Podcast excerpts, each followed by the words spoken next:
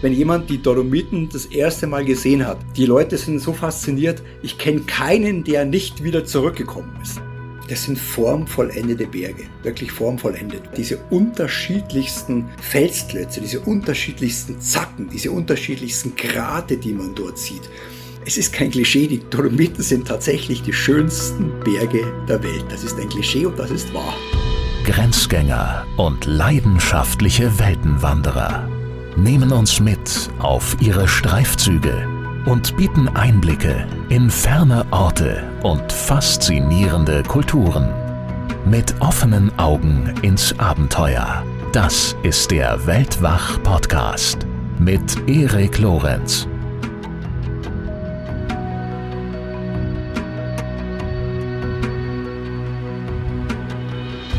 Bergwiesen, auf denen Alpenblumen leuchten, Nebelstimmung im Hochgebirge, romantische Holzhütten mit Blick in weite, grüne Täler und blumengeschmückte Bauernhöfe. Südtirol ist definitiv für viele ein Sehnsuchtsziel, und zwar für den sommerlichen Kurzurlaub gleichermaßen wie auch für entspannte Genuss- und Wanderreisen. Und ich selbst werde genau aus diesen Gründen demnächst auch in der Tat ein paar Tage in Südtirol verbringen, worauf ich mich sehr freue. Und äh, zur Einstimmung unterhalte ich mich in dieser Episode, die mit Unterstützung von IDM Südtirol entstanden ist, mit dem Fotografen und Ethnologen Bernd Römmelt. Bernd war bereits in Folge 101 zu Gast und damals haben wir über den Bann des Nordens gesprochen und über seine Abenteuer am Polarkreis. Bisher hat er über 30 Bildbände veröffentlicht zu den unterschiedlichsten Themen und unter anderem auch den Band Südtirol in den schönsten Bergen der Welt bei National Geographic.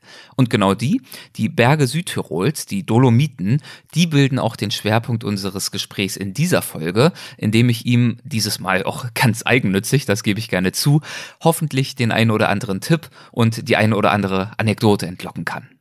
Und als besonderes Schmankerl erzählen anschließend gar noch zwei weitere vormalige Weltwachgäste von ihren ganz besonderen Dolomiten-Highlights. Ihr dürft also gespannt sein. Und äh, bevor es damit losgeht, noch ganz kurz der Hinweis, es gibt eine neue wunderbare Weltwach Plus Episode für die Mitglieder des Weltwach Supporters Club. Zu Gast ist dieses Mal wieder Lea Rieck. Die war vor wenigen Episoden ja erst äh, zu Besuch hier im regulären Weltwach Podcast, genauer gesagt in Episode 142 und hat bei dieser Gelegenheit ja wunderbar von ihrer Motorradreise um die Welt erzählt, wie ich finde. Und wir haben unser Gespräch nun fortgesetzt und ihre aktuellsten Reisen vertieft, die wir letztes Mal nur noch ganz kurz angerissen hatten, nämlich ihre Reisen durch Westafrika, also durch Mauretanien, Gambia, Guinea, Sierra Leone, Benin und so weiter und so fort. Und auch dieses Mal gibt sie uns wieder kurzweilige und spannende Einblicke. Hört also gern unbedingt rein. Bei dieser Gelegenheit auch ein herzliches Willkommen im Supporters Club an Johannes, Katrin, Sebastian, Dennis und Bastian. Schön, dass ihr dabei seid und vielen Dank für die Unterstützung. Und jetzt viel Spaß mit und in Südtirol. Weltgeschichten. Reisende im Gespräch. Hallo Bernd, herzlich willkommen zurück bei Weltwach. Schön, dass du wieder mit dabei bist. Hallo Erik, schön. Ja, ich freue mich auch. Ich würde gerne in unser Gespräch einsteigen mit einem Satz, der in der Einleitung deines Buches zu Südtirol steht. Du hast die Einleitung zwar, soweit ich weiß, nicht selbst geschrieben, aber äh, du hast die Fotos dieses Bildbandes beigesteuert. Und in dieser Einleitung, da steht das folgende. Geografie ist Schicksal. Sie beeinflusst den Lauf der Geschichte, sie prägt auch das Leben. Zitat Ende. Inwiefern war oder ist denn die Geografie prägend für Südtirol? Ja, Südtirol ist natürlich gesegnet, denn einerseits ist Südtirol, es ist ja Hochgebirge, also es liegt mitten in den Alpen, aber es liegt halt schon so weit am südlichen Alpenrand, dass Südtirol eben auch schon so das mediterrane Flair hat. Und das ist ja genau das, was Südtirol ausmacht, das ganz Besondere, dass eben ja das Zusammenspiel zwischen Hochgebirge, Dolomiten und eben diesen ja schon italienisch anmutenden Flair dieses Mediterrane. Und das ist wirklich, da ist Südtirol einzigartig hier im Alpenraum. Wann und wie ist, hat denn deine eigene Auseinandersetzung mit Südtirol begonnen?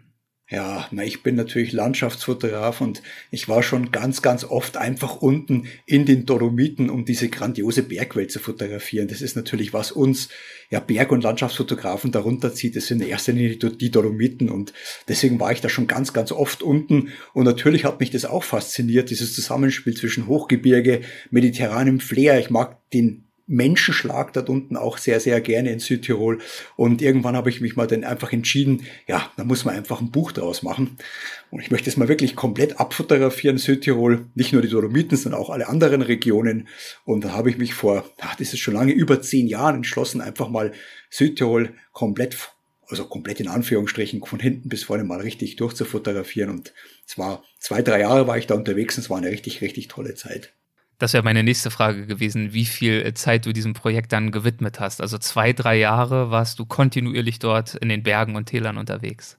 Also kontinuierlich natürlich nicht, aber ich habe von München nach Südtirol drei Stunden oder zweieinhalb Stunden, da bin ich in Südtirol.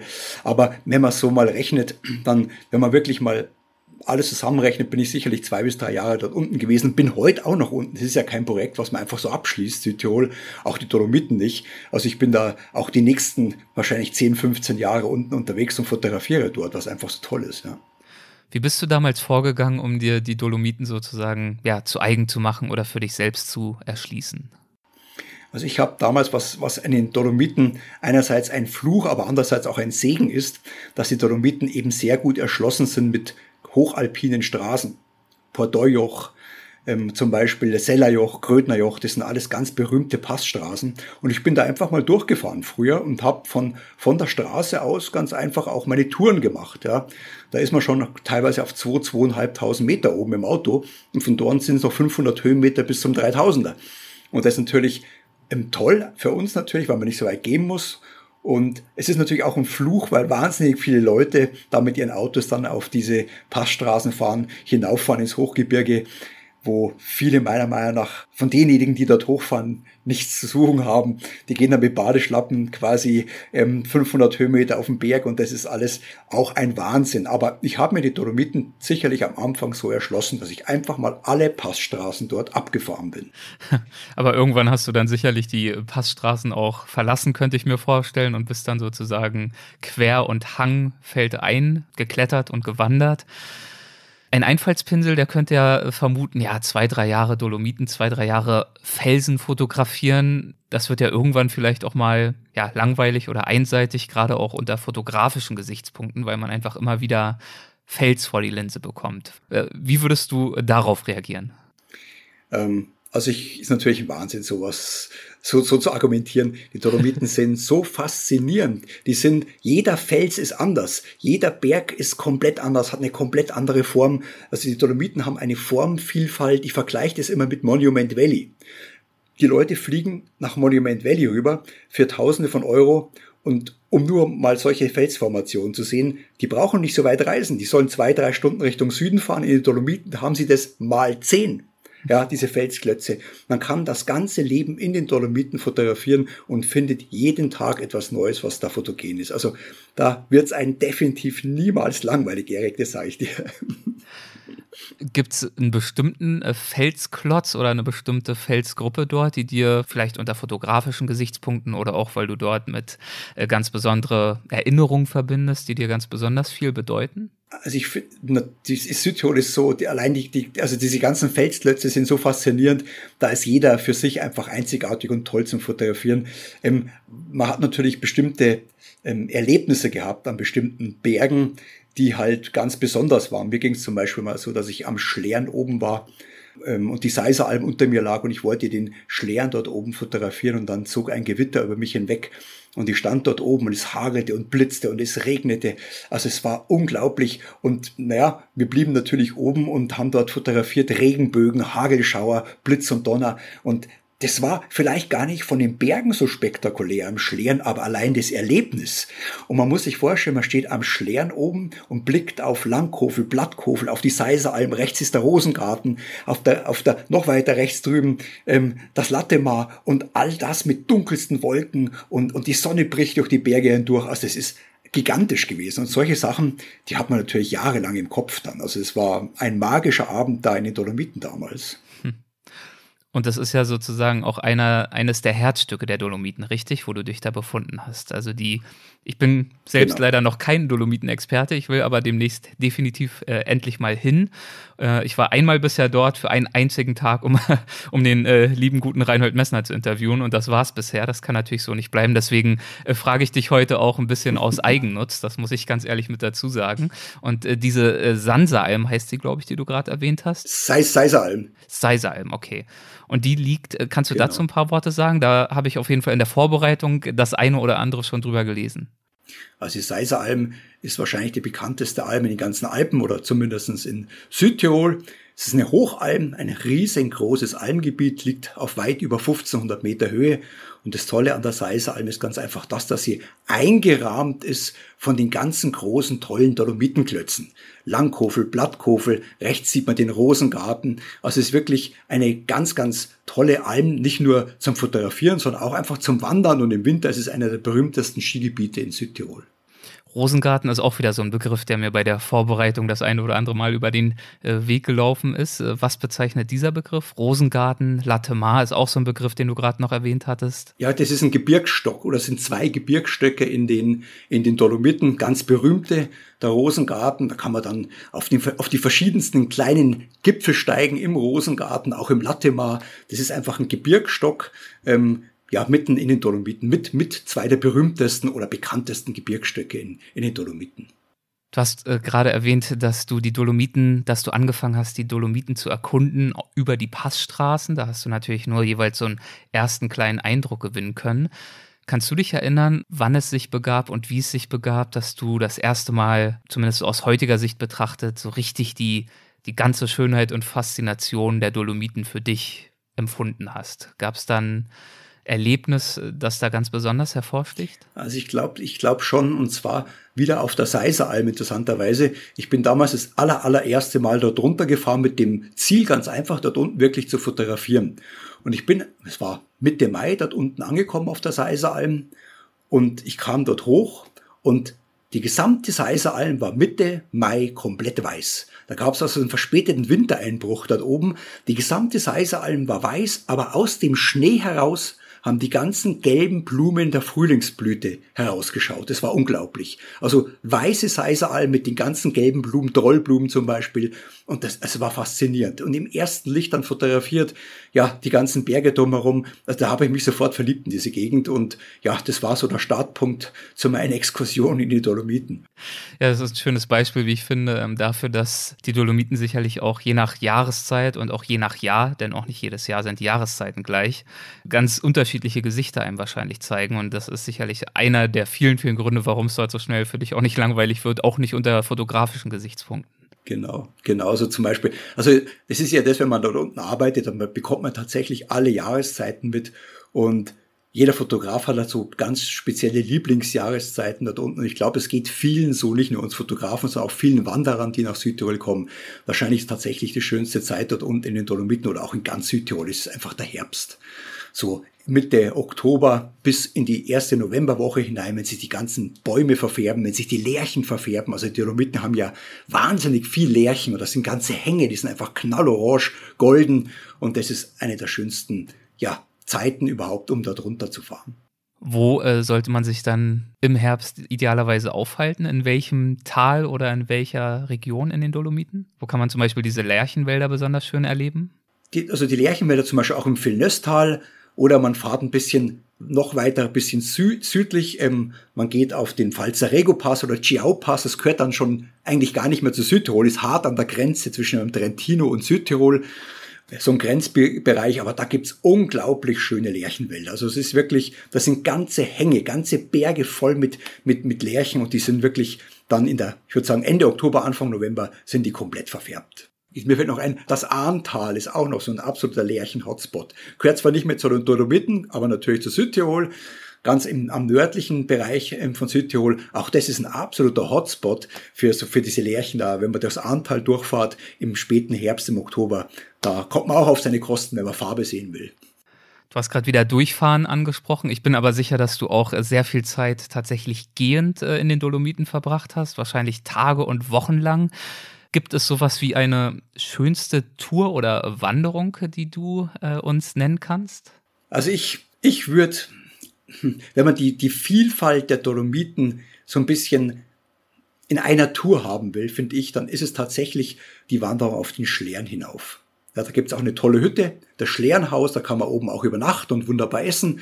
Und die liegt ganz toll auf dem Hochplateau oben quasi zwischen Wiesen und um dich herum wirklich ganz tolle Dolomitenberge und dann kann man noch ein bisschen, eine halbe, dreiviertel Stunde auf den schweren Gipfel hinaufsteigen und von dort oben hat man einen wunder, wunderbaren Blick Richtung, Richtung Westen. Da schaut man sogar hinter bis zum, bis zum Ortler ins Finchgau. Man hat eben Richtung Osten die Dolomitenklötze vor sich. Ich würde wirklich jeden empfehlen, der jetzt eine zwei, drei Stunden Wanderung machen will und schön über die Seiseralm angehen will und dann eben so 800, 900 Höhenmeter im Berg hinauf, dem würde ich wirklich empfehlen, rauf auf den Schlären. Da hat man wirklich, da liegt eigentlich quasi Südtirol zu Füßen. Man sieht wirklich fast in alle Bereiche dieses Landes.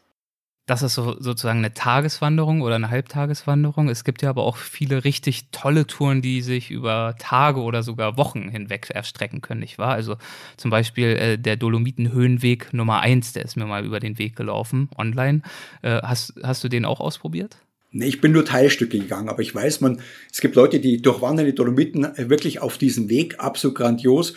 Das ist eine ja einer der berühmtesten Wanderwege überhaupt in Südtirol. Aber ich kann auch ein, ein ganz, ähm, ganz, ganz ähm, tollen Platz in den Dolomiten, der mir einfällt, das ist der Lagazui. Da fährt auch eine Gondel hinauf auf den Lagazui. Gehört auch schon, ist auch wieder Grenzgebiet zum Trentino rüber, aber der Lagazui zum Beispiel ist auch ein ganz, ganz toller Aussichtsberg. Man kann dort oben auch schlafen. Man kann dort oben hinaufwandern. Man muss die Gondel nicht nehmen. Also, ich meine, in den Dolomiten, da kann man sich, ich würde sagen, da kannst du 20 Jahre hinfahren, hast noch, hast vielleicht fünf bis sechs Prozent aller Touren gemacht. Und das gilt ja auch äh, nur jetzt fürs Wandern. Es gibt ja auch noch äh, Klettersteige. Man genau. kann ja auch, äh, ja, im Winter ist es dann das Skifahren. Genau, so allein wenn ich, wenn ich an den Wintertourismus denke, wie viele Skigebiete dort verbunden sind miteinander. Ja, also da kann man wirklich, ich würde sagen, wenn man da eine Woche in Skiurlaub hinfährt, kann man wahrscheinlich jeden Tag eine andere Piste fahren. Das ist wirklich eine andere, komplett andere Piste.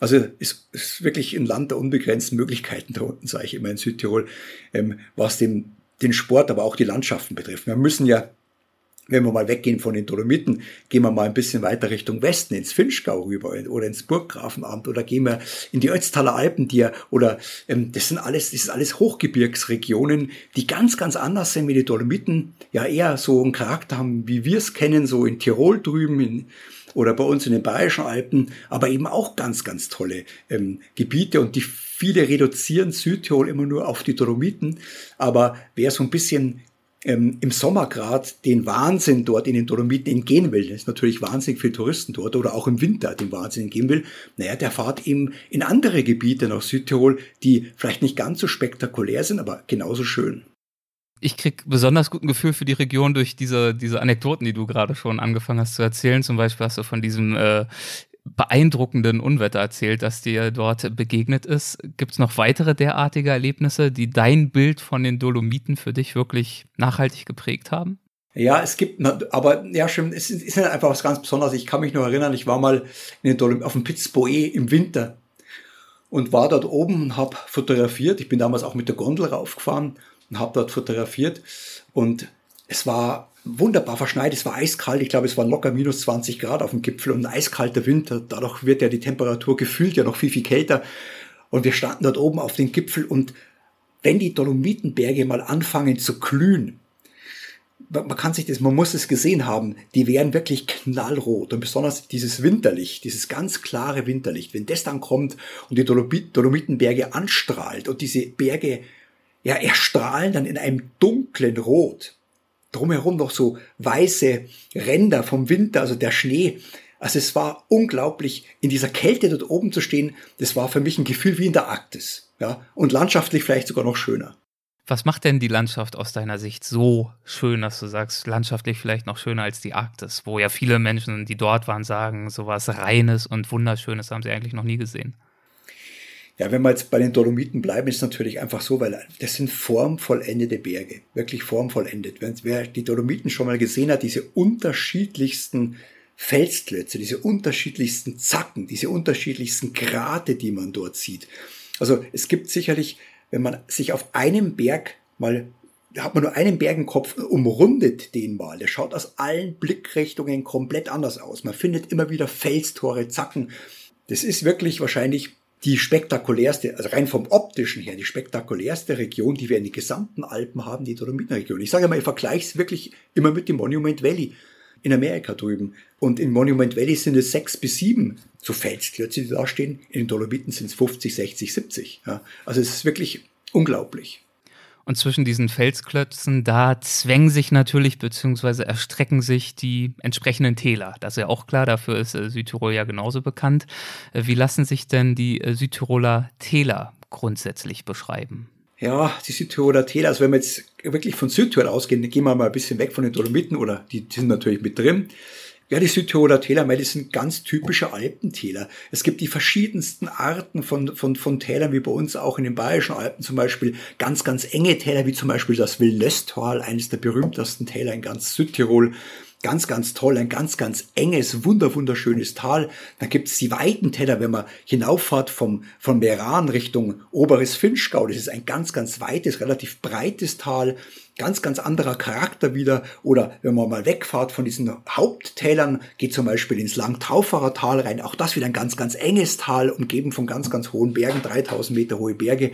Also es sind ganz typische Alpentäler, wie wir es hier auch im, im Norden kennen. Nur, jetzt kommt wieder dieses Mediterrane rein. Zum Beispiel, wenn ich durchs Finchgau fahre, dann beginnt meine Reise im unteren Finchgau beim Iran ja mitten in Apfelplantagen. Ja, da kommt wieder dieser mediterrane Charakter raus. Also ich fahre durch Apfelplantagen, die dann Richtung Norden immer höher werden. Die bleiben zwar noch da, aber man kommt dann immer weiter hinauf und die Apfelblüte zum Beispiel, die zieht sich dann oft zwei, drei Wochen hin, weil zuerst im Iran die Äpfel blühen, die, die, die, die Blüte blüht dann hinauf Richtung Norden. Also es sind unterschiedlichste Täler, aber in Südtirol eben hier mit diesem mediterranen Charakter, gerade wenn man weiter unten ist, beim Iran-Bozen. Aber die Haupttäler sind ja äh, das Etschtal, das Eisacktal und das Pustertal, richtig? Das sind sozusagen die, die wesentlichen, die größten genau, Täler. Genau. Und das, was du jetzt genannt hast, Wilnöstal und so weiter, das sind dann wahrscheinlich äh, Seitentäler und Seitenarme von diesen drei Tälern? Genau, das sind Seitentäler. Genau, Wilnöstal okay. zum Beispiel so ein kleines Seitental.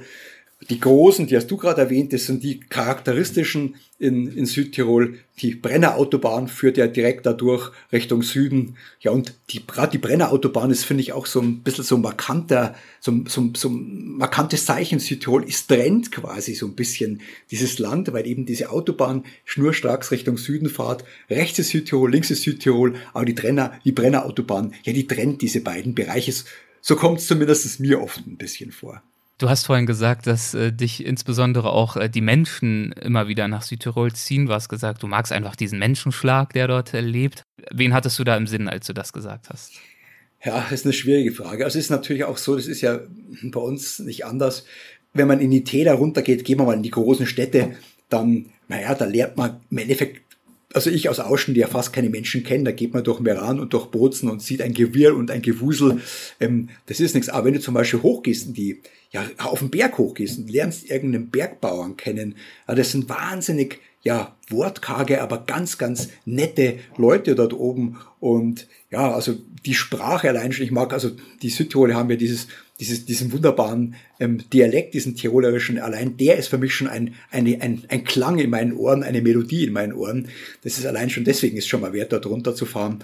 Und sie sind, aber das kann man wahrscheinlich nicht nur auf Südtirol jetzt beschränken, die sind einfach wahnsinnig nette Leute. Ich meine, nette Leute gibt's überall und je weiter man hinaufkommt in den Bergen, das ist bei uns in den Bayerischen Alpen genau dasselbe, je weiter man hinaufkommt, desto ruhiger werden die Leute und in der Regel, desto freundlicher werden die Leute dort oben.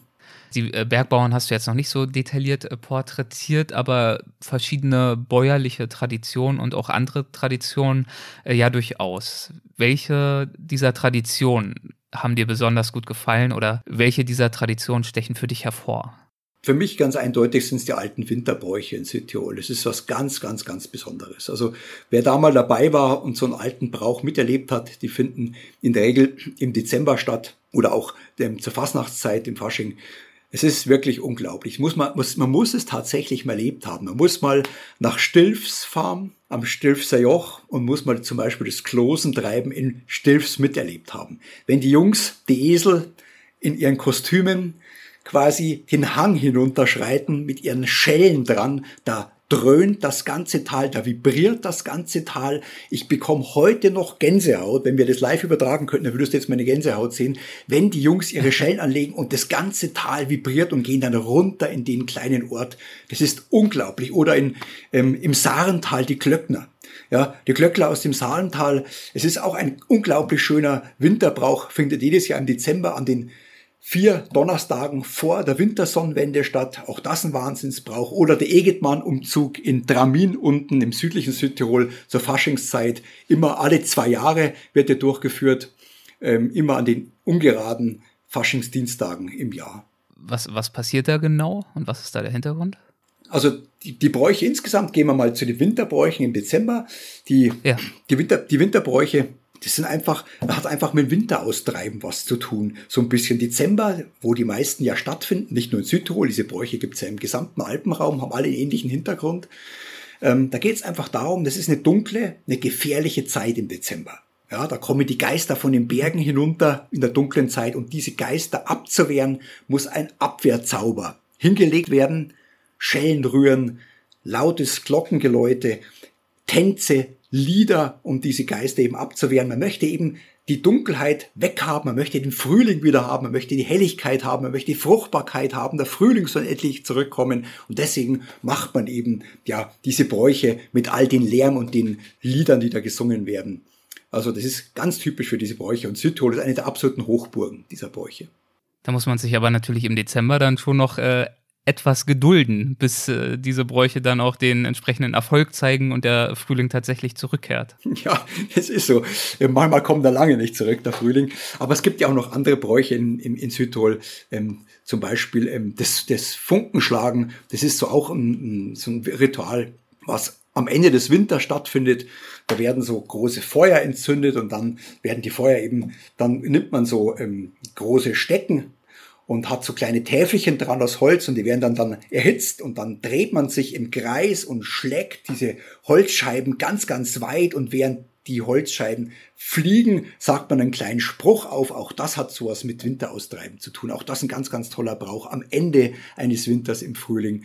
Es gibt natürlich auch viele christliche Bräuche, wie zum Beispiel die Fronleichnamsprozessionen, sind ganz, ganz berühmt in Südtirol. Ganz, ganz farbenprächtig, oft mit langen Stangen, mit langen Fahnen die da getragen werden durch den ganzen Ort. Auch das sind ganz, ganz tolle Bräuche, die schon im Frühling stattfinden, so von Leichnam zum Beispiel.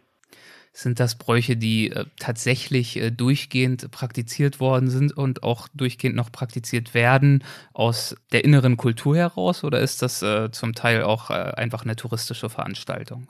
Gehen wir mal von den Winterbräuchen hin. Also die Winterbräuche, ich kann ich dir eins sagen, es ist tatsächlich so, dass diese Winterbräuche da bin ich oft der einzige Fotograf. Ich bin der einzige Besucher aus einer fremden Region. Die machen das teilweise tatsächlich unter sich, für sich. Also so viel zu dem Thema. Das hat nichts mit touristischem ähm, Ding zu tun. Auch die von Leichnamsprozessionen zum Beispiel unten. Das ist, das ist eine tiefgläubige Region, Südtirol, katholisch, tiefgläubig, katholisch.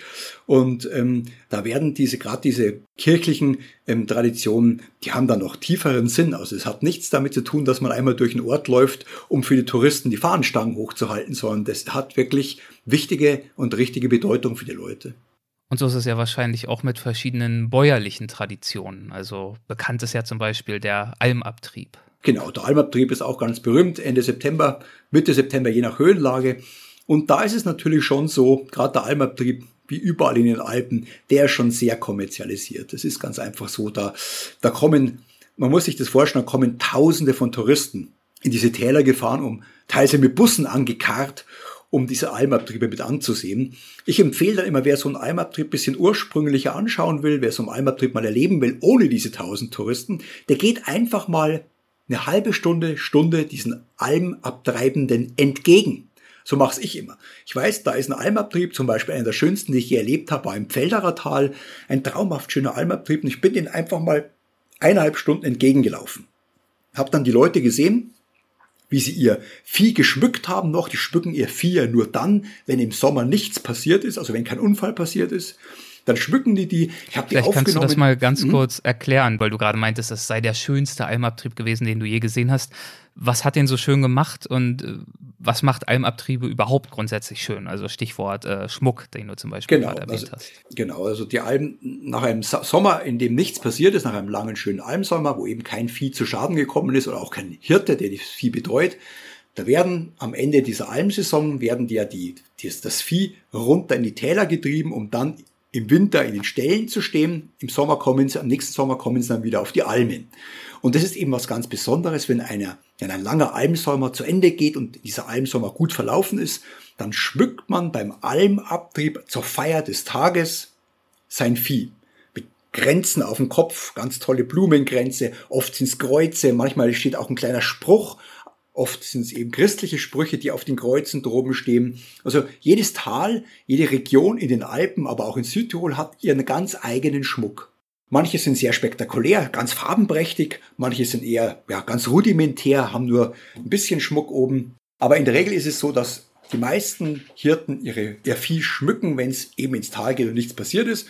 Und das ist eben toll, das einfach mal mitzuerleben. Die Kühe, alle, keine der Kühe will gern geschmückt werden. Ich habe das mal miterlebt, eben auch im Felderer Tal, bin dort hochgestiegen und bin dort hinaufgestiegen und dann habe ich miterlebt, wie die wie den Kühen der Schmuck angelegt werden. Die wehren sich da so ein bisschen, aber irgendwann geben sie auf und dann hat man halt den Schmuck droben. Und ja, und dann geht's eben so prächtig geschmückt runter ins Tal. Und da kann ich eben mal empfehlen, wer das mal miterleben will, so ein Almabtrieb, wie die, wenn die Kühe geschmückt werden. Das ist echt, das muss man mal miterleben. Einfach mal ein, zwei Stunden hinaufgehen auf die Alm und da einfach da bleiben und da mal zuschauen, fotografieren und bewundern und dann mit den Almbauern runtergehen, die ganze Strecke runter ins Tal. Und dann, wenn man im Tal ankommt, dann geht der Wahnsinn los. Da warten nämlich die ganzen Touristen. Da könnt ihr dann abhauen. Da habt ihr alles schon gesehen. guter Tipp, guter Tipp. Vielen Dank. Das äh, werde ich berücksichtigen, wenn ich das nächste Mal, du meintest, im September findet das Ganze statt, ne? Genau, in der Regel September, zieht sich ein bisschen ja. Oktober rein. Genau. Wie steht's denn um die sogenannte ladinische Kultur? Also wer oder was sind die Ladiner? Ha, das ist halt eine eigene Sprachgruppe. Das ist einfach wirklich, das die haben einen ganz eigenen Dialekt, eine ganz eigene Sprache. Und wenn man mal hinunterfahrt nach Südtirol, zum Beispiel nach Gröden, da sieht man sogar, das ist dann wirklich dreisprachig. Da stehen die, die, die, die, die Schilder, zum Beispiel Verkehrsschilder, stehen da in Deutsch, auf Italienisch und in Ladinisch. Also das ist einfach eine ganz eigene Ethnie in, in Südtirol. Ja. Äh, wie äußert sich diese Kultur dort? Wie kann man sie sehen oder erleben?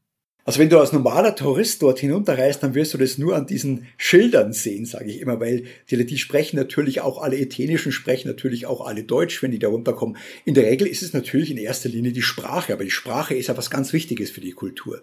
Das merkt man in allen anderen Kulturen auch. Ich sage immer, wenn man eine Kultur begreifen, erleben will, dann muss man die Sprache lernen. Und so ist es bei den Latinern genau dasselbe. Und das ist eben ganz, ganz wichtig, dass diese alte Sprache eben weiterhin gepflegt wird, dass es eben nicht nur die Alten jetzt sprechen, sondern dass es eben auf die Jungen weitergegeben wird. Und soweit ich weiß, ist das zumindestens dort in Südtirol noch der Fall, dass eben auch die Jungen heute eben diese Sprache lernen. Wahrscheinlich nicht mehr dem Maße, wie es früher war, aber ich glaube nicht, dass sie zum, vom Aussterben bedroht ist dort unten es ist schon faszinierend, dass diese Region mit diesen ja, weiten, zum Teil weiten, zum Teil auch etwas enger gedrängten Tälern und diesen schroffen Gipfeln so ein äh, Kulturreichtum hervorgebracht haben, aber ihn auch bewahrt haben. Bist du da im Bilde, wie sich das sozusagen erklären lässt, wie dieser Kulturreichtum, wie diese Bräuche entstanden sind, wie es zum Beispiel auch kommt, dass äh, tatsächlich es die Ladiner dort gab und gibt mit ihrer ganz eigenen Sprachgemeinschaft? Ja, ich, glaube, das ist kein, kein spezielles Südtiroler ähm, ähm, Phänomen. Es gibt in den gesamten Alpen, gibt es überall kleine Sprachinseln. Es gibt, wenn man ein bisschen weiter rüber geht, Richtung Osten, gibt es so eine kleine bayerische Sprachinsel. Auch man mag es kaum glauben. Ich war da, habe auch fotografiert, mitten in Italien, also weit weg von Süd, also nicht weit weg, aber schon relativ weit weg von Südtirol. Da gibt es eine kleine bayerische Sprachinsel und denke mir, das kann doch gar nicht wahr sein. Auch die haben überlebt. Es gibt tatsächlich fast überall in den Alpen, dass hier so ja ganz spezielle ähm, Kulturelemente einfach erhalten haben. Das ist einfach, waren sehr abgelegen oft in den Tälern, da hat sich das einfach so ergeben. Ich glaube, es liegt auch ganz oft an der Geografie, dass sich sowas hält. Je abgelegener ja eine Ethnie lebt oder Leute leben, desto mehr hält sich eine spezielle Sprache oder auch die ganz speziellen ähm, kulturellen Sachen eben. Aber gehen wir mal auch von diesen ganzen alten Bräuchen aus, die wir gerade besprochen haben, die Winterbräuche, aber auch die, die christlichen Bräuche. Das, die Winterbräuche sind ja keine christlichen Bräuche, das sind ja heidnische Bräuche, die waren lange Zeit von der katholischen Kirche verboten. Aber insgesamt gehen wir mal von allen Bräuchen und Traditionen aus, ist Südtirol sicherlich eine ganz besondere Region, aber diese Bräuche gibt es noch im gesamten Alpenraum. Die ladinische Sprache ist also eine Sprache, die es dort gibt, logischerweise, aber gewiss nicht äh, die größte und am äh, weitesten verbreitete. Zum Beispiel sprechen 62 Prozent der Südtiroler Deutsch und 23 äh, sind italienischsprachige Südtiroler. Also auch da, äh, ja, ein mehr oder weniger bunter Mix. Wie ist das denn historisch zu erklären? Ja, Südtirol war ja lange Zeit Tirol. Es ist einfach ähm, nach dem Zweiten Weltkrieg getrennt worden unrühmlich, ja, ja. einfach verhök verhökert worden, kann man fast sagen. Und es ist ganz einfach so, dass die Südtiroler sich ja eigentlich nicht als Italiener fühlen. Die Südtiroler fühlen sich eigentlich eher als Tiroler. Ja, die meisten zumindest. Es hat sich natürlich im Laufe der Jahre jetzt ein bisschen abgeschwächt, diese Problematik, weil Südtirol ja autonom geworden ist fast. Die können ihr Ding da oben machen, denen geht's gut. Ich weiß gar nicht, ob die heute tatsächlich noch nach Tirol zurück wollen. Denen geht's in Italien im Moment so gut, ähm, dass, glaube viele sagen, nee, also wir bleiben jetzt mal eigenständig. Aber das hat natürlich auch mit der Sprache zu tun. Die Südtiroler sind Tiroler, die sprechen Deutsch. Ja, im Tiroler Dialekt. Und erst wo dann Südtirol an Italien gefallen ist, wurden sehr viele Italiener aus dem Süden nach Norden geschickt, um eben die Südtiroler zu assimilieren. Ja, dass die, die sollen einfach Italiener werden. Und dann wurde tatsächlich damals, noch in den 50er, 60er, 70er Jahren, wurde es tatsächlich so gesehen, dass die, dass die Südtiroler wirklich Italienisch äh, sprechen sollten. Und heute ist es zum Glück so, dass eben beide Sprachen ja im Endeffekt gleichberechtigt sind. Nur die, die 20, 30 Prozent, die Italienisch, die rein Italienisch äh, sprachig sind, das sind tatsächlich Italiener in der Regel. Das sind keine Südtiroler, die sind vom Süden einfach hoch. Hat sich äh, Südtirol denn in den Jahren, die du es jetzt bereist, spürbar in irgendeiner Art und Weise verändert? Hm. Ja, so lange reise ich ja noch nicht. Also, also ich reise schon lange nach Südtirol. Ich war aus kleiner Bursche unten, aber da kann ich mich einfach nicht erinnern. Aber gehen wir okay. mal von den letzten, gehen wir mal von den letzten 15 Jahren aus, in denen ich jetzt für Südtirol bereise und auch ab und zu fotografiere, hat sich meiner Meinung nach nicht so viel verändert. Aber ich kann es natürlich als Außenstehender gar nicht so richtig beurteilen. Ich fahre runter in die Dolomiten. Die Dolomiten schauen immer gleich aus, in Anführungsstrichen. Die Dolomiten sind einfach seit Tausenden von, seit Millionen Jahren da. Und wenn man da runterfahrt, dann erkennt man einfach nichts anderes. Aber ich bin mir sicher, dass ähm, die Gesellschaft sich in Südtirol sicherlich auch verändert, wie in allen anderen Regionen auch. Ich bin mir sicher, dass auch da die Problematik gibt, dass die Leute heute ähm, weg wollen vom Land, weg von den Bergbauernhöfen, ähm, weg von den kleinen Dörfern in den abgelegenen Tälern runter in die großen Städte nach Meran, nach Bozen. Also das, dies, diese Problematik wird Südtirol hundertprozentig auch haben. Wobei die Zahlen ja trotzdem faszinierend und erstaunlich sind, was die Bauernhöfe zum Beispiel anbetrifft. In eurem Buch ist zu lesen, dass es in Südtirol 20.000 Bauernhöfe gibt oder zum Zeitpunkt, als ihr das Buch geschrieben habt, zumindest gab. Und jeder zehnte Erwerbstätige hat zu diesem Zeitpunkt in Südtirol in der Landwirtschaft gearbeitet. Also zum einen in der Viehwirtschaft oder eben auch im Obst- oder im Weinbau. Das, ist, das sind ja schon erstaunlich hohe Mengen, beziehungsweise wenn man sich dort umschaut, so erstaunlich ist es vielleicht auch gar nicht, aber es zeigt einfach nur, wie wichtig diese bäuerlichen Traditionen sind für die Kultur. Davon hast du ja auch ein bisschen was erzählt, aber in der Tat auch wahrscheinlich immer noch als Wirtschaftsfaktor heute. Und es ist ja so, dass äh, Südtirol, wenn man es mit dem restlichen Italien vergleicht, auch wirtschaftlich wirklich eine herausragende Stellung einnimmt und äh, sehr erfolgreich ist. Absolut. Ähm, ich würde sagen, ich weiß nicht ganz genau die Zahlen, aber ich glaube, der wichtigste Wirtschaftsfaktor ist halt heute doch wahrscheinlich der Tourismus. Und es ist einfach so, dass ähm, ja, Südtirol einfach gesegnet, mit, gesegnet ist mit dieser grandiosen Landschaft und es lockt natürlich aus allen Herren Ländern lockt es Leute an. Und ich glaube, natürlich sind, leben viele Leute noch Landwirtschaft, sind landwirtschaftlich tätig oder haben ein kleines Weingut oder haben, äh, bauen Äpfel und, und Obst an. Aber ich glaube trotzdem, dass es, ähm, dass es oft, nicht immer natürlich, aber oft einfach nur auch noch ein Nebenerwerb ist. Ich glaube, viele Bergbauern, die machen natürlich noch ihre Landwirtschaft, haben aber nebenbei zwei Zimmer, die sie vermieten. Also ich würde auch da sagen, dass sogar der Tourismus da auch immer mehr eine, eine, Rolle spielt. Und es ist wirklich so, dadurch, dass die Dolomiten eben, dass die Dolomiten ein Herz Südtirols sind und die auch noch zum UNESCO Weltnaturerbe jetzt gehören, was ja weltweit doch mal einen riesengroßen Aufmerksamkeitsschub gebracht hat, glaube ich, dass dass der Tourismus heute. Seit 2009. Genau, das, also das ist jetzt auch schon elf Jahre her. Also die profitieren auch ganz, ganz stark davon, nicht nur im Winter, aber selbst im Sommer kommen jetzt und im Herbst kommen jetzt wahnsinnig viele Leute, gehen wir mal jetzt in die Dolomiten, die dorthin reisen, um Urlaub zu machen. Einfach aufgrund dieses ähm, Weltnaturerbe. Wenn ich mich jetzt äh, das nächste Mal nach Südtirol begeben werde und mich dort ein bisschen genauer umschauen werde, als ich es bisher getan habe, welche Tipps hättest du noch für mich? Gibt es zum Beispiel drei Ziele, die jeder, der dort unterwegs ist, unbedingt mal besuchen sollte, die vielleicht sich nicht auf die bekannten drei Zinnen äh, beschränken?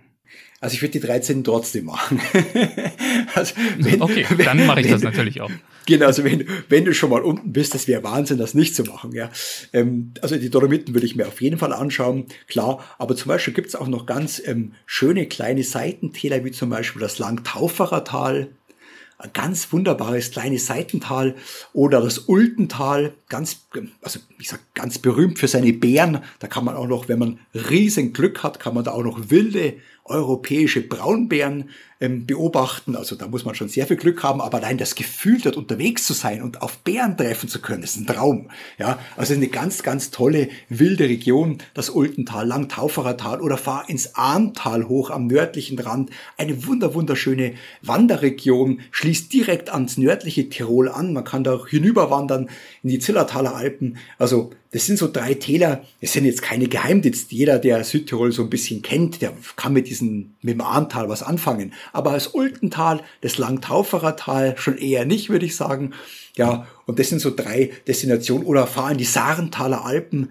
Ja, die sind auch ganz, ganz tolle, ein ganz, ganz kleines, enges Tal, wo eben auch dieser ganz spezielle Winterbrauch stattfindet. Wenn man im Sahntal unterwegs ist und dort wandern geht, ich würde sagen, auch selbst im Hochsommer, in der Hochsaison, kann man da Berge erklimmen und sieht dort oben keinen einzigen Menschen. Das klingt gut, das werde ich auf jeden Fall mir zu Herzen nehmen und versuchen, das eine oder andere davon äh, mit unterzubringen. Ich würde gern äh, zum Abschluss äh, zu den Halbsätzen kommen. Das ist eine Rubrik, die haben wir fast immer am Ende unserer. Folgen. Das würde einfach nur bedeuten, ich gebe dir einen kleinen Halbsatz vor und wir schauen mal, ob dir dazu was einfällt und wenn ja, was. Eines meiner wohl schönsten Fotos in den Dolomiten habe ich geschossen, als ich am Gipfel des Schlern stande und sich ein Doppelregenbogen über der Seiseralben gebildet hat und über Lang- und Blattkofel.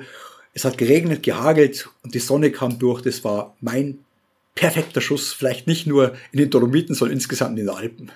Eine häufige falsche Vorstellung über die Dolomiten ist? Dass es da total einsam ist. Ist es nicht, hast du, hast du ja erläutert. Aber lassen sich äh, trotzdem auch oben in den Bergen, trotz der einen oder anderen Seilbahn, lassen sich noch wirklich einsame Orte finden? Aber natürlich, es ist ja überall so. Ähm, du kannst überall geh einfach nicht auf die Hauptgipfel oder geh auf einen Gipfel zu einer ganz besonderen Tageszeit. Geh zum Sonnenaufgang dort hoch, bleib zum, bleib zum Sonnenuntergang dort oben. Geh dort oben hinauf im Winter, geh dort oben hinauf im frühen Frühling. Also man kann auch auf dem berühmtesten Dolomitengipfel hat man die Möglichkeit, komplett alleine zu sein. Man muss nur wissen, wann man hinaufgeht. Ein Klischee über die Dolomiten, das wahr ist, ist?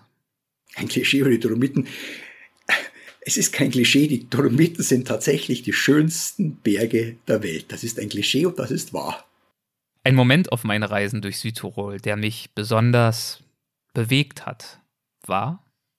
Also ich kann jetzt fast nicht sagen bewegt, aber ein besonderer Moment in Südtirol war, als ich bei den Klöcklern im Sarental war, bei diesem Winter, alten Winterbrauch. Und ich war dort gestanden im Dezember und habe dort fotografiert. Und ich war da ich glaube, ich war der Einzige außerhalb dieses Tales. Und ich bin mir schon ein bisschen komisch vorgekommen, dachte mir, um Gottes Willen, hoffentlich, ähm, ja, lassen die mich überhaupt dabei sein bei diesem speziellen Winterbrauch. Und ich war da gestanden und habe fotografiert und von hinten tippte mich so eine alte Frau, eine mittelalte Frau und hat gefragt, wo ich herkomme. Habe ich gesagt, ich bin extra aus München hier runtergefahren und die kam zehn Minuten später zu mir mit so einem riesengroßen Schnitte Pizza und hat mir die Pizza gegeben für die, als Proviant für die Fahrt nach Hause. Das war genial. ja. das hätte dir wahrscheinlich überall auch passieren können, aber es war total nett. Super nett, ja. Das bringt mich auf den nächsten Halbsatz. Vielleicht äh, gibt es ja noch ein weiteres äh, ähnliches Beispiel. Eine Begegnung in den Dolomiten, die mir ganz besonders viel bedeutet, war. Also, da kann ich dir fast gar nichts sagen, Erik, weil ich habe, wenn ich in den Dolomiten unterwegs war, gerade zu diesen Tageszeiten, da habe ich fast nie, bin ich fast nie mit jemandem begegnet. Aber ich kann eine Geschichte erzählen, die war wirklich unglaublich. Die fällt mir jetzt gerade ein. Es war in den Dolomiten und ich bin dort oben angekommen und ich dachte, ich bin alleine. Und ich habe mich total gefreut und bin dort hochgestiegen und habe angefangen, bin, habe das Gipfelplateau erreicht und dann plötzlich sehe ich da 50 Leute am Gipfel. Ich dachte mir, das kann nicht wahr sein. 50. Jetzt steigst du extra dort hoch in der Früh zum Sonnenaufgang zweieinhalb Stunden und da stehen 50 Leute. Ich war total verärgert, dachte mir, steig sofort wieder ab. Weißt du, was das war? Das war ein Männerchor, die einmal in dem Jahr, im Jahr auf diesen Gipfel gehen und die haben dort oben dann angefangen zu singen und es war grandios. Ich kann dir sagen, es war absolut grandios. Der Berg hat gebebt, die haben dort oben Arien geschmettert und ich war, jeder Ärger war verflogen, ich habe gar nicht mehr fotografieren können, sondern ich habe nur noch diesem Männerchor zugehört, wie die dort oben am Gipfel stehen und dort oben eben ihr, ihr, ihr, ihr Liedchen trennen das war absolut unglaublich. Das war eine Begegnung, die, die habe ich die habe ich heute noch im Kopf. Mir fällt leider Gottes im Moment nur der Berg nicht ein. Ich glaube, es war der Dürrenstein. Ich glaube, ich bin mir noch nicht ganz sicher. Nicht, dass jetzt einer vom Männerchor mithört und sagt, es war ganz woanders. dann soll er sich bitte melden, dann fügen wir das noch mit in die äh, Shownotizen hinzu. Genau, genau. Soll ja alles seine Richtigkeit haben. Okay, dann blicken wir vielleicht abschließend noch äh, ganz kurz nach vorn. Wenn ich das nächste Mal in die Dolomiten zurückkehre, dann werde ich auf jeden Fall ja wiederkommen. Also ich, ich kann mal, ich, ich, ich weiß es, dass es die meisten Leuten so geht, wenn jemand die Dolomiten das erste Mal gesehen hat. Die Leute sind so fasziniert. Ich kenne keinen, der nicht wieder zurückgekommen ist. Also ich kenne Leute, die fahren seitdem jedes Jahr wieder in den Dolomiten, weil die sagen, das ist so unglaublich dort. Also ich kann mir nicht vorstellen, Erik, wenn du da zurückkommst, dass du da das letzte Mal warst. Das kann ich mir definitiv nicht vorstellen. Aber was wirst du denn beim nächsten Mal machen? Also ich, ich spiele mit dem Gedanken, also jetzt habe ich ja mal was, äh, jetzt habe ich ja mal ein Buch über Südtirol fotografiert. Ich spiele mal den, mit den Gedanken, mich komplett nur auf die Dolomiten zu konzentrieren. Ich weiß, es ist kein besonderes Projekt. Die Dolomiten sind schon hundertmal fotografiert worden, aber ich will es trotzdem mal machen. Komplett die Dolomiten von hinten bis vorne in allen Jahreszeiten durchfotografieren. Jeden Gipfel besteigen, dort oben stehen, im Winter die Wintersonne ausnutzen, im Sommer dort oben stehen, im Frühling alle Jahreszeiten, die Dolomiten wirklich fotografieren, über mehrere Jahre hinweg, mit den heutigen Kameras, die es heute gibt, zur Verfügung stehen. Also das ist ein Projekt, das habe ich seit Jahren im Kopf und glaub mir, irgendwann mache ich's. Dann äh, wünsche ich dir, dass äh, du den richtigen Zeitpunkt findest, um dieses Projekt in die Tat umzusetzen. Ich finde, die Leidenschaft, mit der du jetzt schon davon sprichst, äh, deutet an, dass du es auf jeden Fall tun solltest. Und ich wünsche dir dabei äh, ja ein gutes Händchen, gutes Licht und weitere äh, schöne Erlebnisse. Vielleicht triffst du auch den Männerchor noch mal dort oben. Ja, hoffentlich. Ich würde mich freuen. Ohne Schmarrn. und dieses Danke, Mal würdest du wahrscheinlich auch fotografieren. ja, ich würde mitsingen, glaube ich, ja. Ach, oder das. Sehr gut. Ja, vielen, vielen Dank für das Gespräch. Dankeschön, Bernd.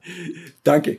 Das war mein Gespräch mit Bernd Römmelt. Ich hoffe, es hat euch gefallen, aber wie vorhin angekündigt, war es das noch nicht. Denn es gibt noch mehr Geschichten aus den und über die Dolomiten. Denn Bernd ist mitnichten der einzige bisherige Weltwachgast, den es immer wieder in diese wunderbaren Berge zieht. Als nächstes hört ihr Ulla Lohmann und Hartmut Krienitz. Den beiden habe ich jeweils eine Handvoll Fragen zugeschickt, die die beiden mir dann jeweils in einer Stimmenpost beantwortet haben. Ulla Lohmann war bereits in Folge 39 zu Gast hier bei Weltwach. Darin hat sie erzählt, wie sie sich in der Südsee in den feurigen Schlund aktiver Vulkane abseilt und sie hat von ihren Begegnungen mit den Naturvölkern Papua-Neuguineas gesprochen. Nicht gesprochen haben wir damals aber über eine weitere ihrer Leidenschaften, nämlich eben die Dolomiten. Über über diese hat sie gar ein Buch geschrieben, erschienen bei National Geographic mit dem Titel Abenteuer Dolomiten vom Gardasee zur Marmolata. Außerdem gleich mit dabei ist, wie gesagt, Hartmut Krienitz. Er war bereits in Folge 63 zu Gast und hat darin wunderschöne von Europas magischen Orten erzählt. Dafür war er prädestiniert, denn er war wahnsinnig viel in ganz Europa unterwegs, unter anderem eben auch in Südtirol. Darüber hat auch er vor einigen Jahren einen schönen Bildband herausgebracht, in diesem Fall mit dem Titel Faszinierendes Südtirol. Auch ihm habe ich ein paar Fragen zugeschickt zu seinen Dolomiten. Seine und Ullas Antworten gibt es jetzt. Die erste Frage, die ich den beiden gestellt habe, lautet wie folgt. Ganz grundsätzlich, was bedeuten dir die Dolomiten persönlich? Was macht sie für dich besonders? Lieber Erik, danke, dass du mich eingeladen hast, bei deinem Dolomiten-Podcast mitzuwirken und starten wir einfach auch gleich mit einer ersten Frage, die da heißt, was bedeuten dir die Dolomiten persönlich? Was macht sie für dich besonders? An der Stelle hole ich vielleicht am besten sogar ein kleines bisschen aus, denn die Dolomiten haben mir letztendlich tatsächlich dabei geholfen, mein Glück in der Nähe zu suchen. Ich habe mich ja bei meiner fotografischen Arbeit, die ich seit 30 Jahren hauptberuflich in dieser Form ausführe, auf europäische Themen spezialisiert, aber als junger Kerl wollte ich eigentlich unbedingt an drei Orte auf dieser Erde, nach Alaska, nach Tibet und nach Patagonien. Und irgendwie kam es dann alles ganz anders, denn ich bin zwar in Alaska gewesen für ein halbes Jahr, ich war auch in Tibet, habe den Kailash umrundet unter anderem, war sehr beeindruckt von diesem Land und dann stand also da irgendwie noch Patagonien auf dem Programm. Ich wollte unbedingt mal zum Cerro Torre, zum Fitzroy und bin dann aber nach Südtirol gekommen. Und die Südtiroler Berge haben mich einfach derart fasziniert, eben gerade diese Dolomiten, wie Le Corbusier mal gesagt hat, die schönste Architektur der Welt wenn man als Fotograf dort unterwegs ist, diese bleichen Berge im Morgen- oder im Abendlicht, das ist einfach ein Fotografentraum. Schöner geht es, glaube ich, einfach nicht, wenn man dann diese verrückten Gestalten wie Langkofel, Sella, Schlern, Pelmo, Civetta Tofana einfach betrachten darf. Sie ziehen einen wirklich jedes Mal wieder erneut in ihren Bann. Und so kam es dann, wie es kommen musste. Als Europafotograf nach Patagonien werde ich wohl allein schon aus ökologischen Gründen in diesem Leben nicht mehr kommen, in die Dolomiten aber hoffentlich noch wirklich sehr, sehr oft. Die Dolomiten sind für mich so ein Sehnsuchtsort. Ich gehe unheimlich gerne dorthin und lass mich inspirieren, lass mich einfach treiben. Im hektischen Alltagsleben kommt man gar nicht so dazu, wieder zur Ruhe zu kommen. In den Dolomiten ist es so, dass die Berge so groß, gewaltig und mächtig sind, dass ich da automatisch geerdet werde. Ich fühle mich ganz klein im Angesicht der riesengroßen Natur und das Gefühl brauche ich manchmal. Ich werde einfach an meinen Platz zurückverwiesen. Wenn man klettert, in so einer ganz großen Felswand steckt, alleine mit sich und den Elementen, dann merkt man wirklich, dass man nur ein ganz kleines Staubkorn im großen Ganzen ist. Als nächstes wollte ich von Ulla und Hartmut wissen, worin ihre schönste Erinnerung bezüglich der Dolomiten besteht. Also das kann eine Tour sein, eine Wanderung, ein sonstiges Ereignis oder auch eine Reise, an die die beiden äh, ganz besonders gern zurückdenken. Ich habe selbst noch nicht reingehört. Ich bin gespannt, was sie geantwortet haben. Wir haben die Dolomiten vom niedrigsten bis zum höchsten Punkt durchquert innerhalb eines Jahres. Jeden Meter haben wir aus eigener Kraft zurückgelegt, im Sommer radelnd oder kletternd oder laufend und im Winter mit den Tourenschienen. Die letzte Nacht ist mir ganz besonders in Erinnerung geblieben. Wir haben im Angesicht der Marmolata übernachtet, der Königin der Dolomiten sozusagen dem höchsten Punkt. Wir haben im Schnee geschlafen.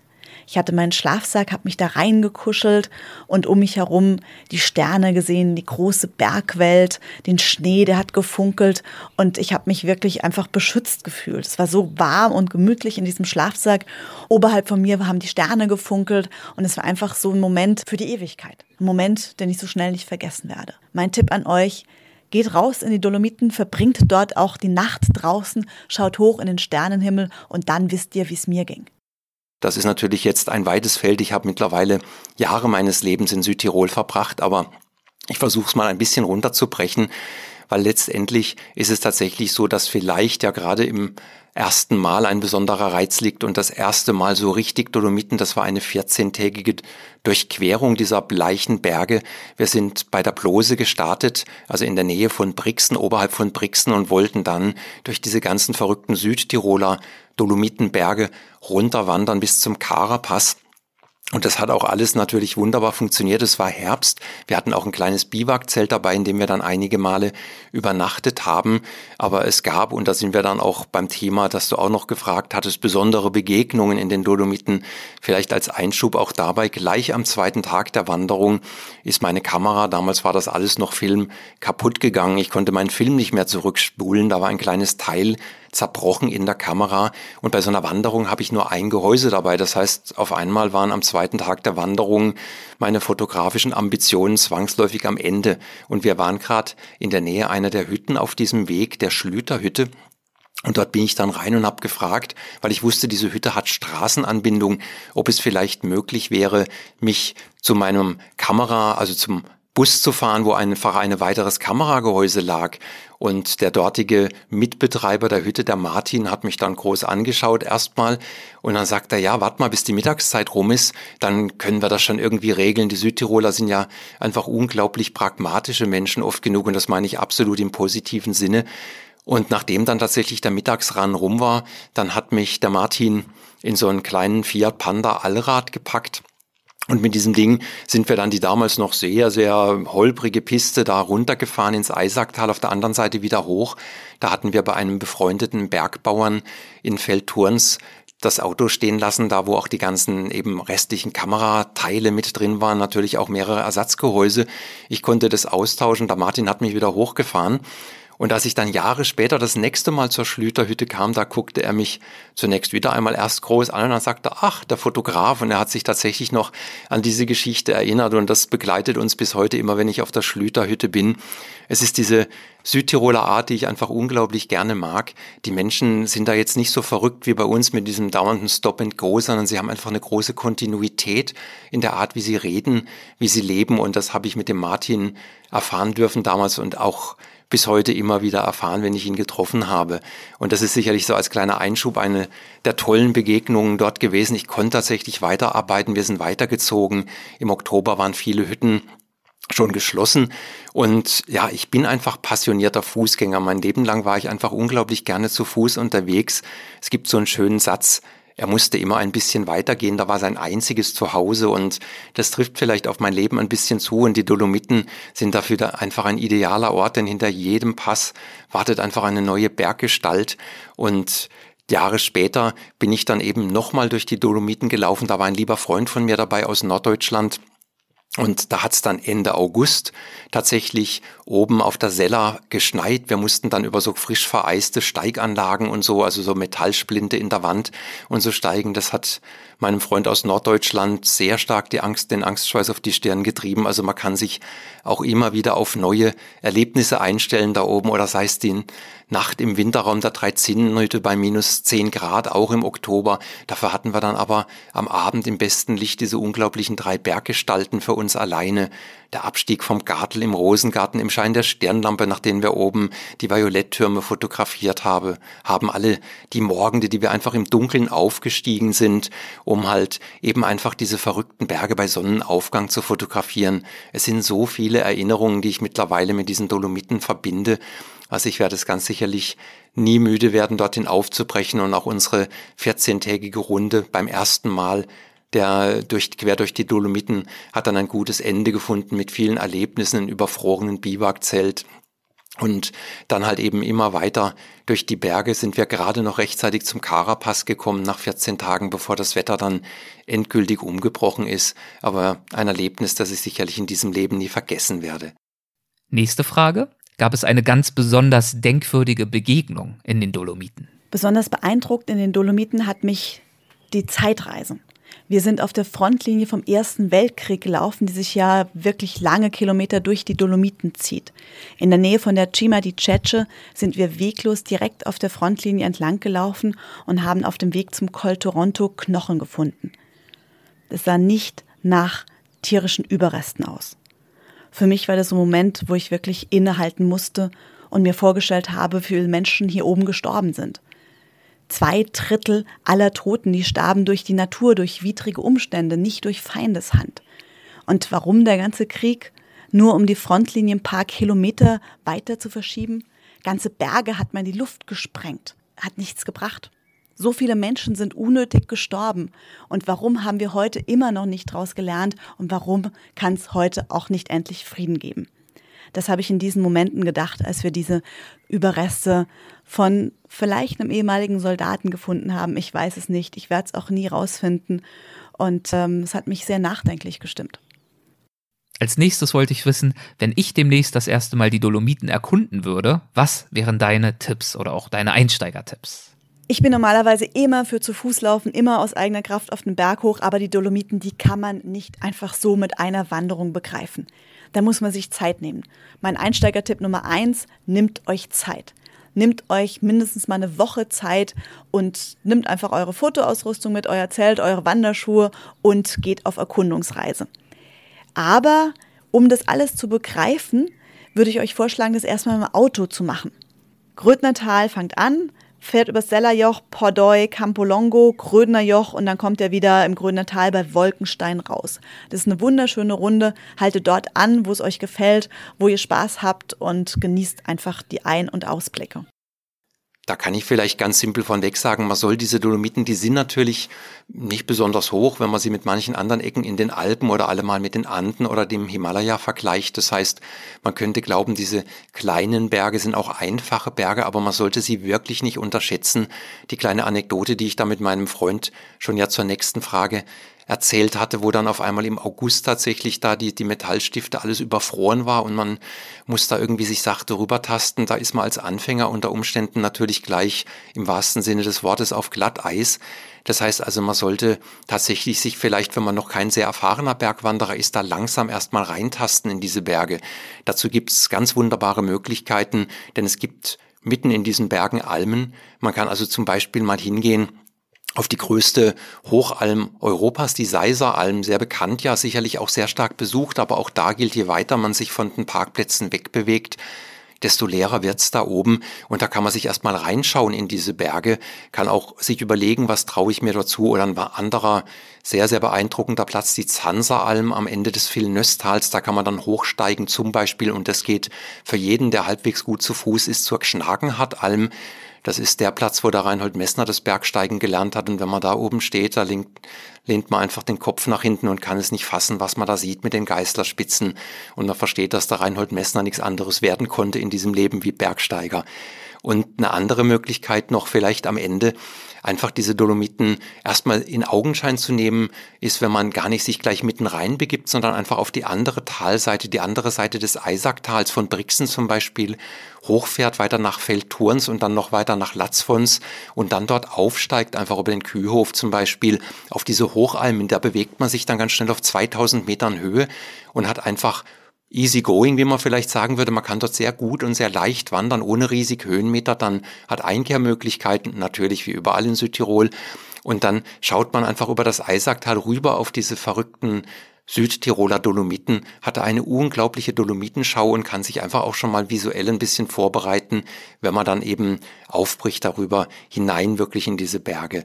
Und ich glaube, schöner kann man dann einen Aufenthalt in den Dolomiten fast nicht starten, als erstmal dieses Panorama anzuschauen und dann einfach zu sagen, am nächsten Tag geht's dann richtig rein in die schönste Architektur der Welt.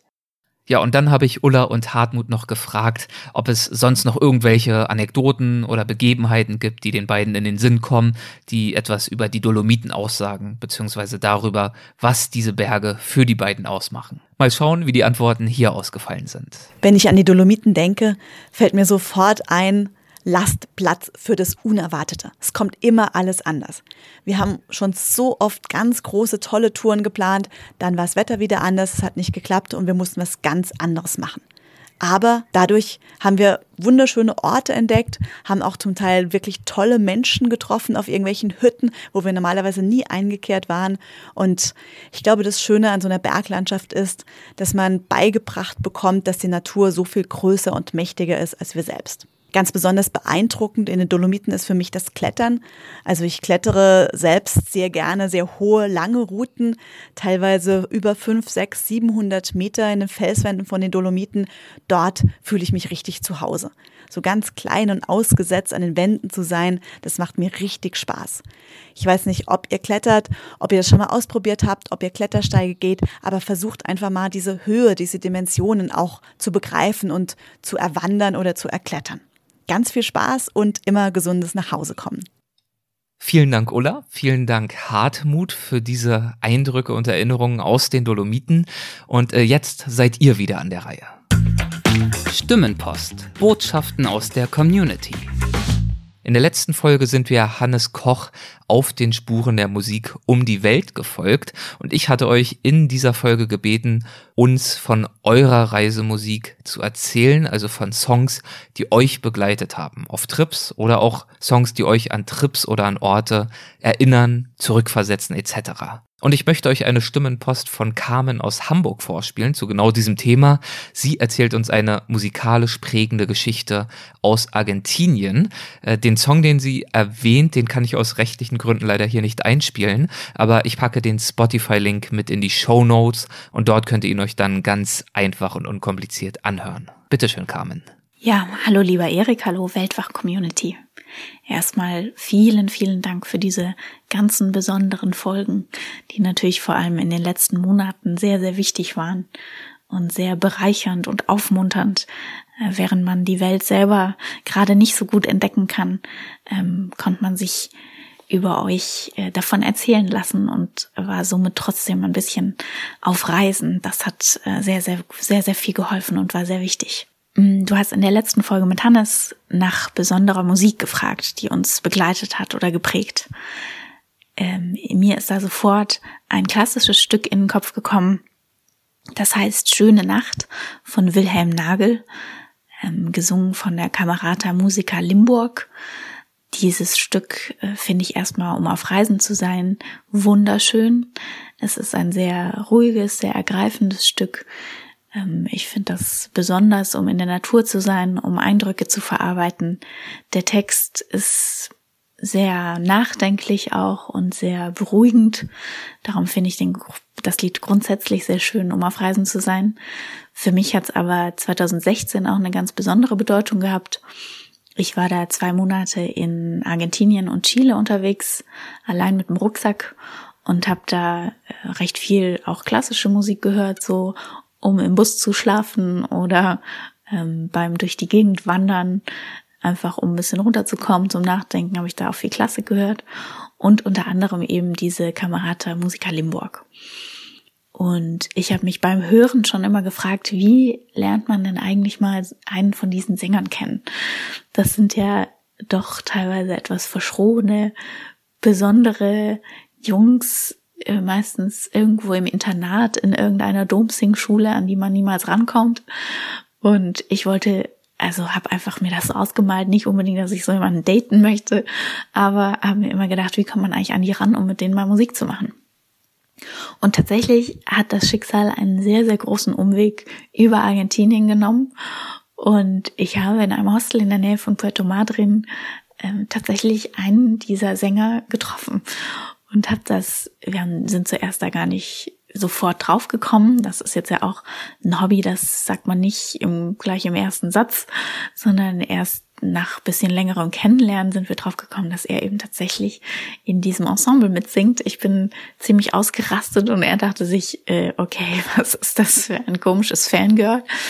Weil das bei klassischer Musik natürlich nicht so oft passiert, dass da Hysterie ausbricht ähm, ja, wir haben uns dann sehr gut unterhalten, hatten eine schöne Zeit da in der Ferne und ähm, haben uns ja über Musik ausgetauscht und am wichtigsten aber auch über Chöre. Und er gab mir dann tatsächlich einen perfekten Chortipp, ähm, denn er hatte auch schon mal sechs Monate in Hamburg verbracht und hat da bei diesem Chor Zwischenstation gemacht. Und ja, mittlerweile bin ich tatsächlich seit drei Jahren in diesem Chor, der für mich ein sehr passendes musikalisches Niveau hat und aber auch vor allem ein sehr hohes Feier- und Freundschaftsniveau lebt. Äh, eine sehr entspannte und trotzdem motivierte Truppe. Ähm, das fand ich bisher nicht so einfach, so einen Chor zu finden. Und darum ist diese Begegnung ganz, ganz weit weg. Und dieser besondere Tipp und dieses, diese schöne Nacht, die da im Hintergrund schwebt, für mich ein, ein ganz besonderes Stück und eine ganz besondere Begebenheit, ähm, die auch immer noch eigentlich in meinem Alltag nachklingt, einfach weil ich jede Woche eigentlich, wenn ich zur Probe gehe, immer noch dankbar bin über diese, über diesen Ratschlag aus der Ferne und ähm, ja, diese Begegnung, diese Musik für mich ganz besonders sind. Ich hoffe, dass ihr ähm, diese Musik genauso schön findet wie ich, dass sie euch genauso ergreift. Und ich bin natürlich sehr gespannt auf die weiteren Weltwachfolgen. Ich freue mich auf jede einzelne und freue mich auch sehr, von euren Geschichten zu hören.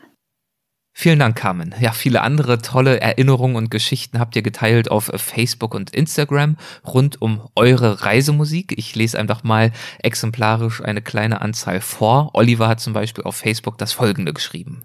Nach zwei Wochen Zelturlaub auf der Ringstraße einmal um Island hatten wir vor dem Rückflug noch drei Tage in Reykjavik. Auf einem kleinen Festival im Hof eines Hostels spielte unter anderem die Band Valdimar. Wunderbarer isländischer, leicht sphärischer Indie, die isländische Sprache lässt mich ohnehin immer wieder irgendwie gleichzeitig an Elfen und bärtige Wikinger denken. Der perfekte Soundtrack zum blauen Himmel bei kühler Brise, die von weißen Gletschern herunterweht. Anspieltipp A Flug. A als ein Wort und dann Flug wie der Flug. Ich habe es mir auf YouTube angehört, hört gern mal rein, es klingt wirklich wundervoll. Von der Band Waldimar. Nadine hat auf Facebook äh, das folgende geschrieben. Alicia Keys mit New York. Es ist zwar ein Klischee schlechthin, aber jedes Mal, wenn ich dieses Lied höre, bin ich wieder in New York City. Wie ich durch die Straßenfluchten laufe und erstaunt nach oben schaue und das Gefühl bekomme, die Häuser gehen bis zum Himmel. Ich habe es nie verstanden, warum die Menschen diese Megastadt so lieben und immer wieder hinfahren. Nachdem ich dort war, hat mich das Fieber auch erwischt. Und an diese tollen und vielen Wow-Momente erinnere ich mich immer wieder besonders intensiv, wenn ich dieses Lied höre. Und GBC hat das folgende geschrieben. Al Stewart, On the Border und Year of the Cat. Vor vielen, vielen Jahren bin ich von Norddeutschland aus losgetrennt. Daumen raus an der Autobahn und immer ostwärts. In der Nähe von Borobudur blieb ich für ein paar Tage in einem sogenannten Guesthouse, einer der Tipps, die man von anderen Travelern entlang des Weges aufgreift. Die Unterkünfte waren kleine, mit Bambusmatten abgetrennte Zellen in einem großen Raum, jeweils mit einer kargen Liege und einem Hocker. Ich erinnere mich, dass ich erschöpft auf meiner Liege döste und aus einer Ecke des Raumes Al Stewart zu hören war. On the Border eben und Year of the Cat. Diese beiden Songs sind an jenem schwülheißen Tag ein Teil von mir geworden und bringen mich bis heute zurück in jene Zeit. Und zu guter Letzt noch ein äh, kleiner Kommentar von Instagram vom Rucksack Berliner. Er schreibt, ich nehme nichts mehr zu Musik hören, ich singe in schwierigen Phasen, bevorzugt alte Arbeiterlieder. Die musste ich äh, singen bzw. auch lernen als Jugendlicher, zum Beispiel Spaniens Himmel. Wenn ich mich für eine Mitnehmmusik entscheiden müsste, dann die Filmmusik von Into the Wild und unbedingt Alles verloren, äh, um sich selbst zu finden, von Binder und Kriegelstein. Ja, vielen Dank für diese Geschichten rund um die Reisemusik, die euch unterwegs begleitet. Nun die neue Frage. Wir sind ja in dieser Folge mit Bernd Römmelt, Ulla Lohmann und Hartmut Krienitz in die wunderschönen Bergwelten Südtirols aufgebrochen. Passend dazu möchte ich von euch wissen, was war euer schönstes oder intensivstes Bergerlebnis? Lasst von euch hören, das geht nach wie vor am einfachsten über WhatsApp. Ihr findet die Nummer auf der Startseite von weltwach.de oder ihr schreibt jetzt mit 001 267 997 2603. Also eure schönsten Bergerlebnisse. Das wollen wir hören. Erzählt uns davon. Unter allen Einsendern einer Stimmenpost verlosen wir dieses Mal ein Exemplar unserer handgefertigten Weltwach-Emaille-Tasse, die ihr auch bei uns im Shop auf weltwach.de erhaltet. Vielen Dank das war's. Ich freue mich weiterhin auch wahnsinnig über eure Bewertung in der Apple Podcast App.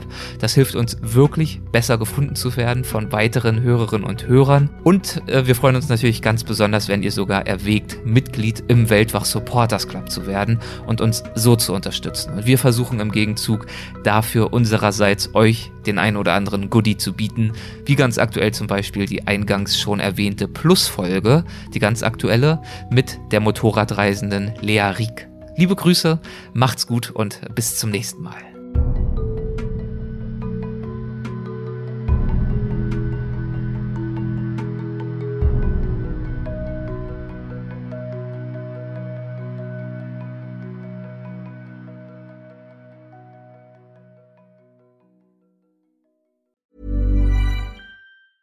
Ever catch yourself eating the same flavorless dinner three days in a row? Dreaming of something better? Well, HelloFresh is your guilt-free dream come true, baby. It's me, Kiki Palmer. Let's wake up those taste buds with hot, juicy pecan-crusted chicken or garlic butter shrimp scampi. Mm. Hello Fresh. Stop dreaming of all the delicious possibilities and dig in at HelloFresh.com. Let's get this dinner party started. Planning for your next trip? Elevate your travel style with Quince. Quince has all the jet setting essentials you'll want for your next getaway, like European linen, premium luggage options, buttery soft Italian leather bags, and so much more. And is all priced at 50 to 80% less than similar brands. Plus, Quince only works with factories that use safe and ethical manufacturing practices. Pack your bags with high-quality essentials you'll be wearing for vacations to come with Quince. Go to quince.com/pack for free shipping and 365-day returns.